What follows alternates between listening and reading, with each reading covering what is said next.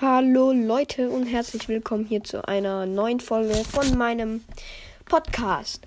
Ja, also als erstes wollte ich einfach mal kurz sagen, ich habe mir das mit diesem Video-Podcast mal angeguckt, bisschen und habe da einfach gesehen, gemerkt, dass das eigentlich schon auch, all das ist erstmal viel Aufwand, sich das alles einzurichten. Du brauchst Kameras, du brauchst eine gescheite Beleuchtung und alles bliblablub. Und gescheites Mikrofon. Mikrofon habe ich ja, aber so ein, das ist jetzt nicht das Beste, aber es reicht jetzt zum Aufnehmen. Ähm, ja. Und dann dachte vielleicht kann man das auch alles einfacher machen.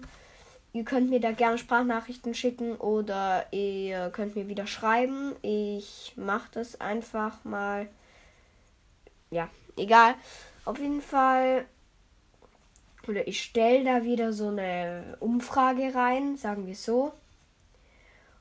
Und ja, weil vielleicht kann man das auch so machen, dass man sich nicht zeigen muss. Vielleicht habe ich die Seite auch nur, die dachte, man zeigt sich dann direkt. Hm, nee, hm, zeigt mich erstmal nicht.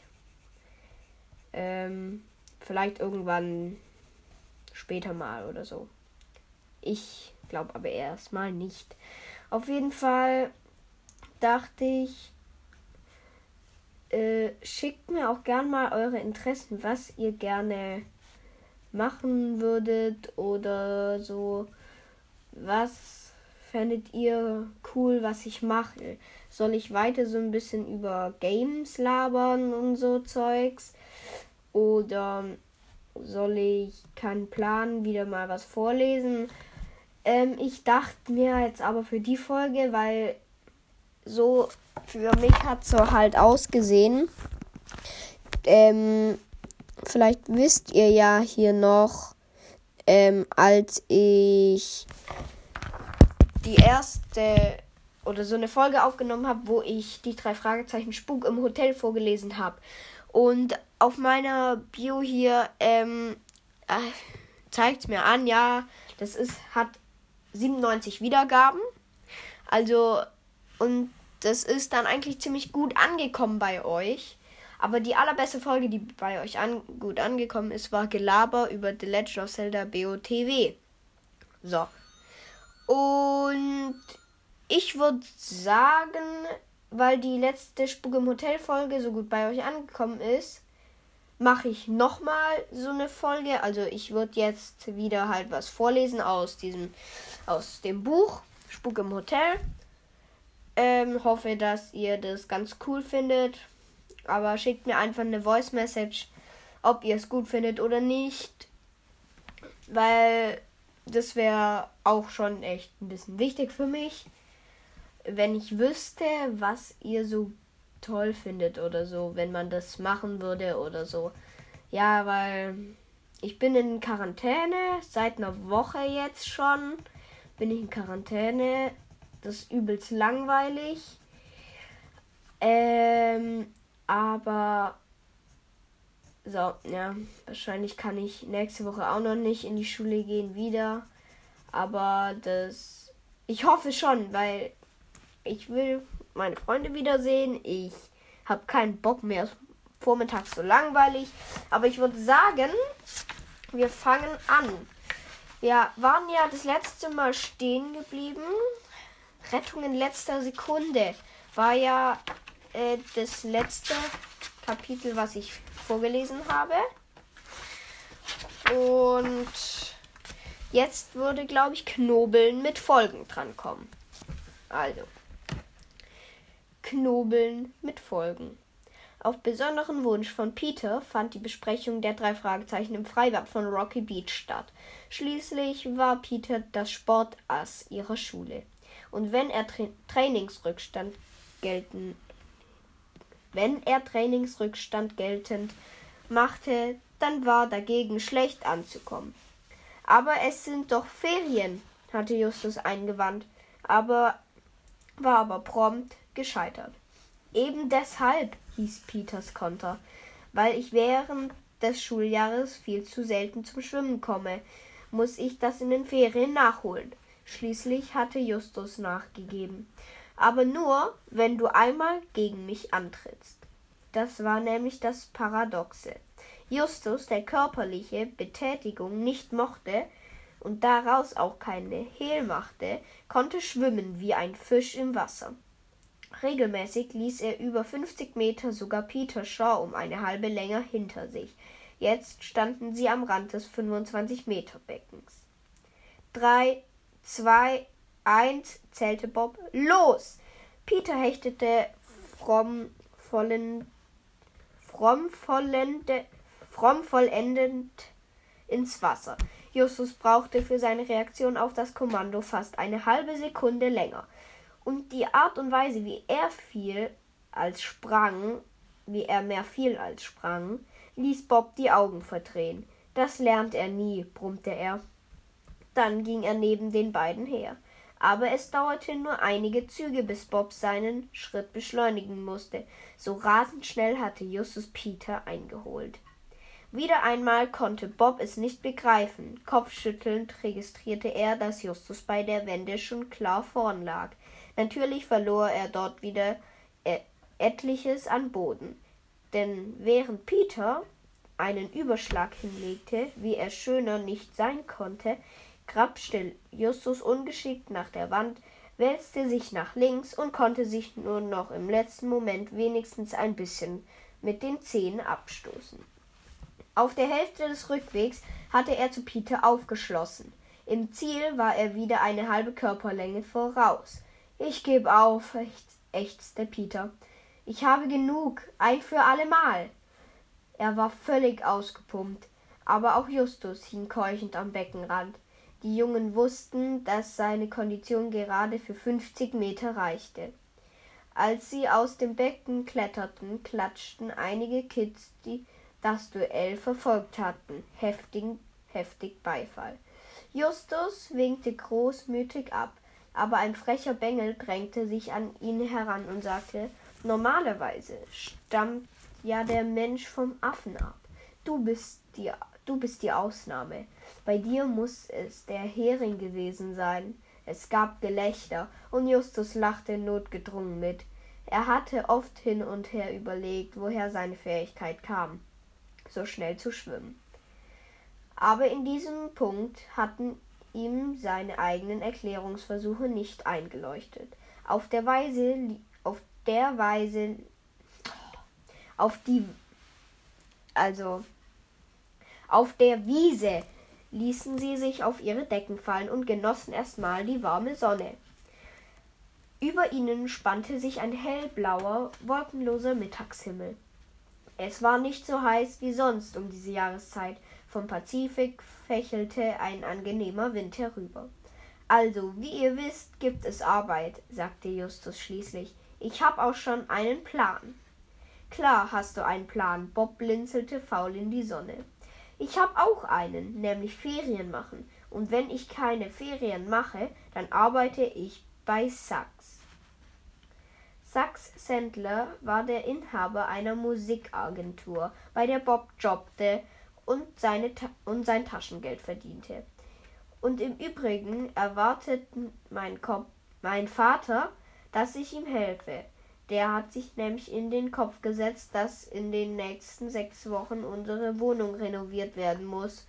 Und das will er selber machen, das heißt mit seinem Sohn. Peter verschränkte die Hände hinter dem Kopf und grunzte. Mein Programm steht auch schon ziemlich fest. Schwimmen, Joggen, Tennis spielen. Außerdem Mathe büffeln.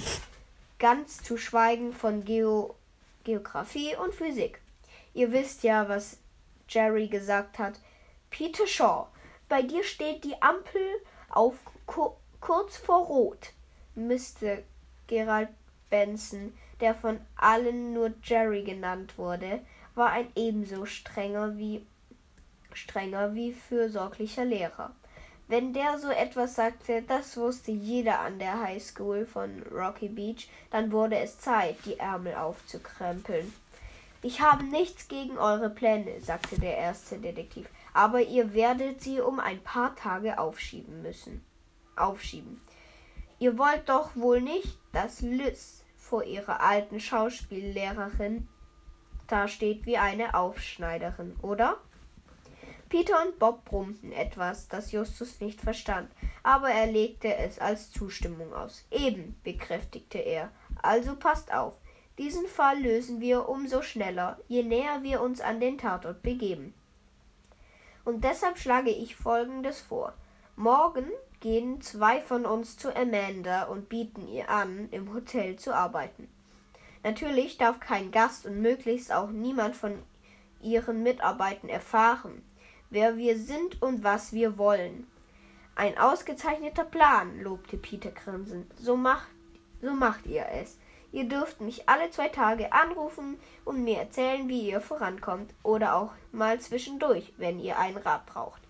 Das könnte dir so passen, blieb Justus hart. Alle oder keiner. Also alle. Und was macht der Dritte? Peter witterte, dass Justus noch einen Trumpf im Ärmel hatte. Einen Köder.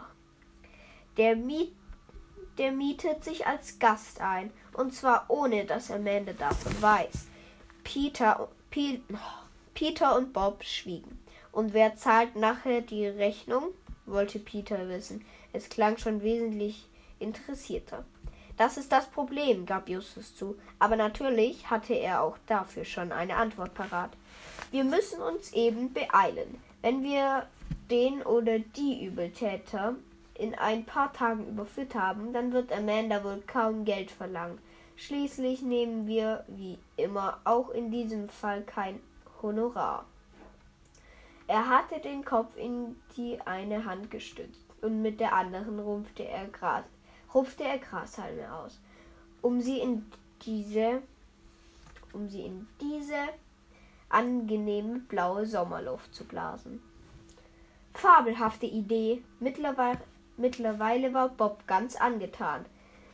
Die Aussicht, sich ein paar Tage in einem gemütlichen Hotel einzuquartieren, verwöhnte zu werden, verwöhnte, verwöhnt zu werden nach Strich und Faden und so, und so ganz nebenbei diese merkwürdigen Diebstähle aufzuklären, das schien ihm eine Überlegung wert. Eine Alternative zur Arbeit bei Sack Sendle, wo ihm überwiegend Lagerarbeiten und Botengänge erwarteten, war es allemal. Dass er von den drei Fragezeichen der geeignetste für die Rolle des Gastes war, stand für ihn außer Zweifel. Schließlich hatte er Sendler auch anspruchsvolle Tätigkeiten verrichtet, beispielsweise die Begleitung von Musikgruppen übernommen oder zusammen mit dem Chef einzelne prom prominente Künstler betreut. Jedenfalls war ihm die Aufgabe, zwangslos mit den anderen Gästen des Hotels umzugehen, geradezu auf den Leib geschneidert. Bob lächelte Justus zu und gab ihm einen aufmunternden Klaps, Klaps auf die Schulter.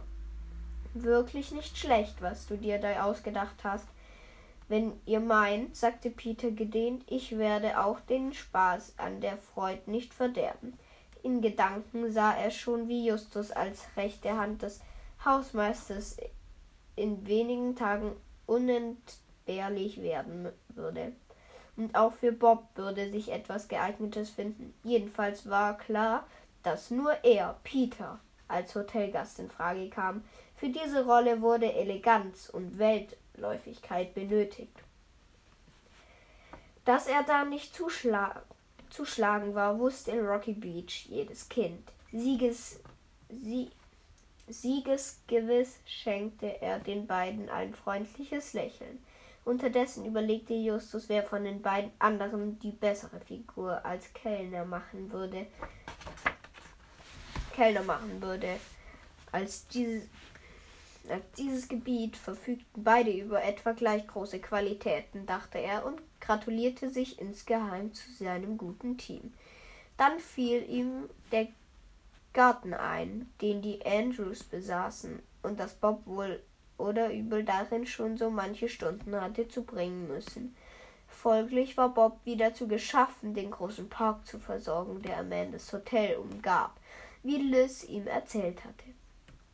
Aber dann entschied er, den beiden die Wahl zwischen Kellnern und Gartenarbeit selbst zu überlassen. Das war auch besser für ihre Motivation, dass er, Justus, den Gast spielen würde.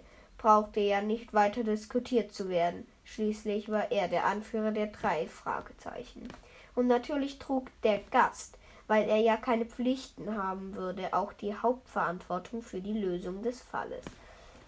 Erst jetzt bemerkte Justus die etwas nervöse Stille. Stirnrunzelnd betrachtete er die Freunde und verstand sofort.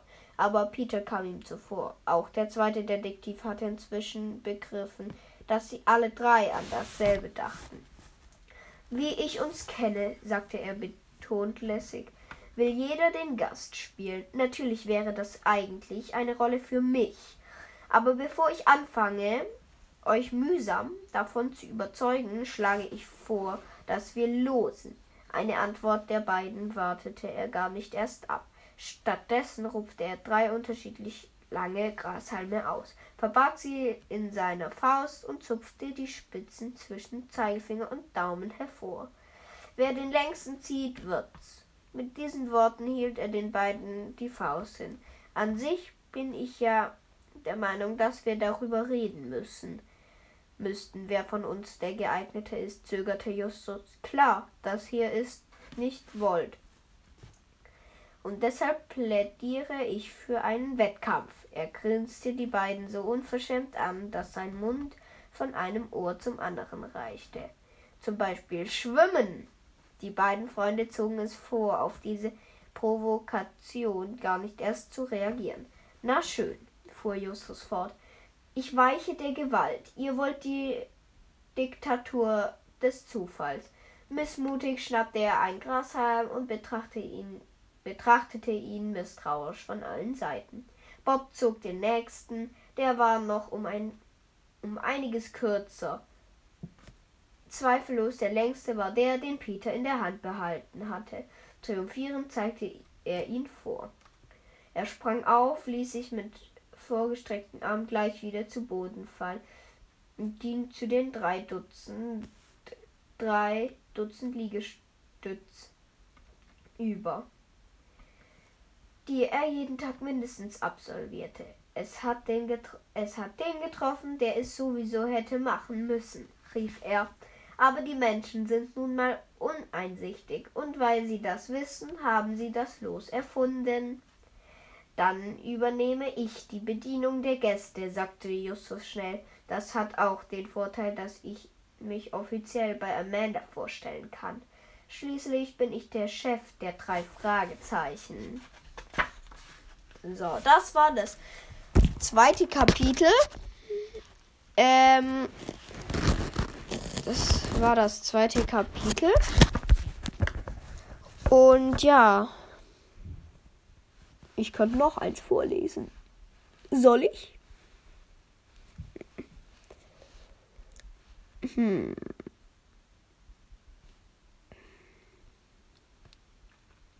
Oder ich mache was anderes, könnte ich auch.